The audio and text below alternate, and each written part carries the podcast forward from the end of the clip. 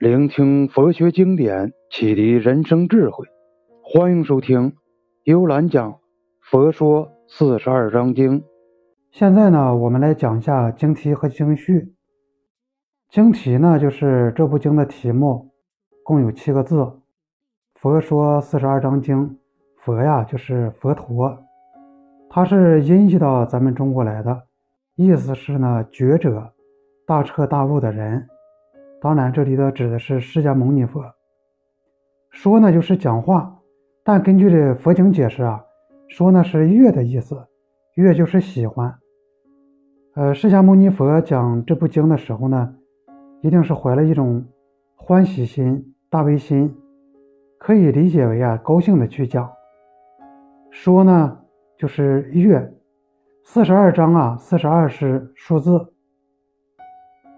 这个章呢是段的意思，四十二章，四十二章呢就是四十二段，经呢就是经典，这可以说是佛很高兴的讲解了四十二段经典。讲完了经题啊，我们再来看一下经序。我们先来读一下原文：世尊成道矣，做事思维，离欲寂静。是最为圣，住大禅定，降诸魔道，于鹿野苑中转四谛法轮，度焦尘如等五人，而正道果。复有比丘所说诸疑，求佛禁止，世尊教敕，一一开悟，合掌敬诺，耳顺尊敕。把它翻译成白话文啊，就是。释迦牟尼佛刚成佛不久，他就想，呃，当贪嗔痴啊，呃没了，一切烦恼没了，就会生涅槃，这是最圆满的，能够拥有大禅定，从而呢降服各种魔道。先到鹿野苑中啊，去弘法度众生，就先为焦尘如、摩诃跋提。阿舍婆氏、摩南俱利、实力迦叶这五个人呢，先给他们讲四谛法，而使他们都证得了阿罗汉。后来呢，又有许多的受具足戒的比丘，带着各种疑问向佛来请教，佛陀啊，便为大家一一的去解疑，让大家呢，呃，都开悟，都证道了。大家都合掌恭敬的听佛讲经，这时候呢，佛陀呢便开始给大家讲四十二章真经。我们再逐句的来看一下：世尊成道矣。世尊呐，就是释迦牟尼佛，他在菩提树下呢已经成了正觉。那大家知不知道释迦牟尼佛是什么时候成佛的呢？记住，是腊八这一天。也就是阴历的十二月初八，他成佛以后啊，呃，他干啥呢？做事思维，他就做一种思考，呃，那他思考啥呀？考虑离欲寂静，离欲呢，就是离开欲，欲当然指的是欲望。佛家说有五欲：财色名食睡。财呢是财富。钱财，色呢是男欢女爱，名呢是名利，食呢是美食，睡呢，呃是睡觉。这五个呀，就是地狱的五五条根。假如说不想堕落到地狱里面去呢，就先要把这五欲打破，才能获得自在。是最为圣啊，讲的是这种法门呢，是最为殊胜的。住大禅定，降诸魔道。释迦牟尼成佛的时候呢，他所用的禅定是最大最高超的一种定的境界。这种定的境界呢，能够降服所有的魔道，许多的魔王啊、障碍啊，都一一克服了。在佛经里面呢，那魔是很多种的，但是它不出内魔和外魔两种。内魔呢，就是心魔，指欲望；贪嗔慢疑这些不正确的观念，导致人们的性格和情绪啊有很大的偏差，就产生了障碍。至于外魔呢，大概都是冤家债主，他们可能是人，也可能是鬼或天人，看见人们发心修行，他就跑来呢阻碍来给你捣乱，让人们的心呢没有办法静下来用功。释迦牟尼佛在成道之前呢，先到苦行林里去修了六年的苦行，每天呢他就吃很少的东西。后来他就感觉到这种修持方法不行，于是啊，自己就到菩提树下去静坐，关照自己内心的活动，并且发誓，说我这一坐下呀，要是不能觉悟的话呢，就永远不离开座位。他用了这么大的决心，非常用功，最后呢，呃，成道了。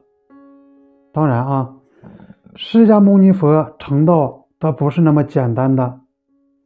他在修行的时候呢，有个魔王，名字叫做波旬。他看到释迦牟尼呀将要成佛，心里呢非常恐慌又妒忌。这时候呢，他就决定要破坏佛的修行，先使用了美人计。派了很多非常漂亮的女孩子围绕在佛的身边啊，唱歌跳舞，用尽了各种勾引诱惑的方法。但是啊，大家讲，释迦牟尼啊，他还是太子的时候，他的后宫呢就有特别多的嫔妃和美女，啥漂亮的人都见过，对不对？所以说呢，对于魔女的诱惑，他根本就无动于衷。魔王看见使用美人计不行，又派了魔兵魔将，企图用武力呢来征征服他。可是释迦牟尼佛呀，丝毫都不畏惧，依然用功，把种种的磨难呢都克服了。最后啊，呃，成就了道业。于鹿野苑中转四谛法轮，这个呢是说释迦牟尼佛成道以后呢。第一次去弘法开示，是到鹿野苑中啊，去度这五个比丘。刚才我们说的那五比丘啊，呃，后来后续呢还会给大家详细的去解，去讲这五比丘。来到鹿野苑，那鹿野苑呢，就是在天竺啊，中天竺，印度中部，它有一个小国家，这国家呢叫。波罗奈国，这里有一个鹿野苑，森林里面养了很多的鹿，其实就等于说在那儿放生的啊。从前有很多仙人都在那儿用功修道，是个非常幽静、非常理想的世外桃源。根据龙龙树菩萨《大智度论》里面记载呢，释迦牟尼佛在过去的时候呢，曾经在这里当过鹿王。这呢，这里呀有两群鹿，一群呢是由释迦牟尼佛带领，还有一群呢是由他的堂兄弟提婆达多来带领。提婆达多呢，以后我们还会详细讲到他。他们各自带各自带领了啊五百多个鹿，在这里过的呢是非常的愉快。